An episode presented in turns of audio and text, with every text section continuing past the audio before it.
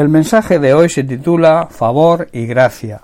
Una de las consecuencias de la rebeldía de los seres humanos es provocar el lamento y la tristeza de Dios.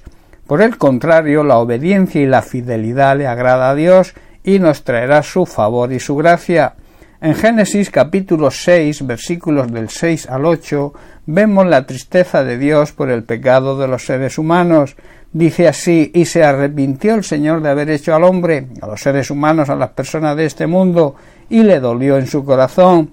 Y dijo entonces el Señor, raeré de sobre la faz de la tierra a los seres humanos que he creado, desde el hombre hasta la bestia y hasta el reptil y las aves del cielo, pues me arrepiento de haberlos hecho.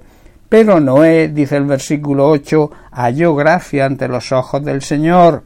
Vemos que el Señor se lamenta de haber creado a todo ser humano y de haberles encargado el control y el dominio de la tierra, por su dureza de corazón y por su rebeldía. Dios crea a los seres humanos, su obra maestra, y, y los coloca en el paraíso para que disfruten de todo tipo de bendición y poder tener relación con ellos, con la sola condición de obedecerle, y el ser humano decide pecar y rebelarse contra su autoridad, decide desobedecer y entonces provoca la tristeza y la decisión de Dios de expulsarles del paraíso. Luego y a través de los siglos, la humanidad sigue el camino de Adán y Eva, viviendo en completa rebeldía contra Dios. Esto provoca la tristeza y el lamento, llegando Dios a arrepentirse de haberlos creado. La decisión que toma en esta ocasión es la destrucción de dicha humanidad con el diluvio. Pero hubo un hombre que mereció y encontró el favor de Dios. Este hombre fue Noé. Noé fue el único hombre verdaderamente recto y honrado que vivía en la tierra en aquel tiempo. Noé conocía y entendía a Dios. Esto no es no era nada fácil. Es difícil ser la única persona que agradaba a Dios cuando todos los demás no se preocupaban por hacerlo, ignorando y desobedeciendo sus mandamientos. ¿Cómo era la sociedad en la época en la que vivió Noé? Todos en la tierra eran criminales y corruptos en gran manera, todos eran hacedores de maldad y vivían totalmente en corrupción. Si analizamos la situación de la sociedad contemporánea, vemos que existen muchas similitudes. Parece una copia de la situación en tiempos de Noé. ¿Cómo se siente hoy el Señor? ¿Cuántas personas hoy están agradando a Dios? ¿Cuántas personas actúan con honradez y justicia hoy? Noé caminaba de la mano de Dios, era su amigo, mientras que el resto de la humanidad eligió la amistad con el diablo. ¿Cómo camina hoy la humanidad?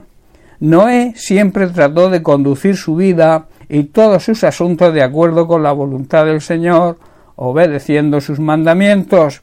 Noé halló por tanto el favor y la gracia ante los ojos de Dios, Noé, hermanos, debería ser ejemplo a seguir para la iglesia de hoy.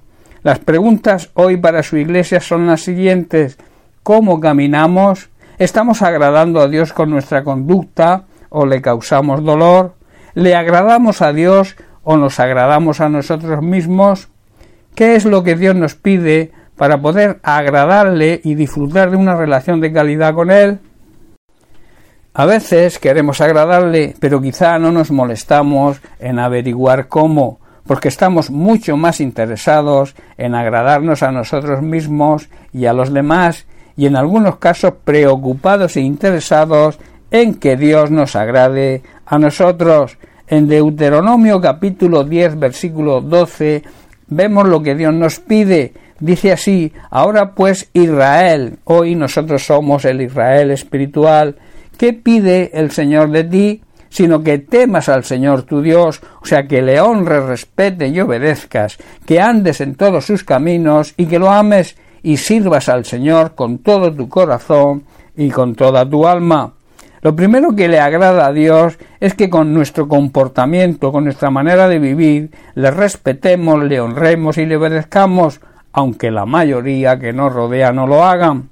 En segundo lugar, nos exige que andemos en sus caminos, que nos preocupemos de lo que Él se preocupa, que tengamos su mismo sentir, que tengamos su mismo corazón, por delante de nuestros propios intereses, que muchas veces son interesados y egoístas. En tercer lugar, que le amemos como Él quiere que le amemos y le sirvamos como se merece.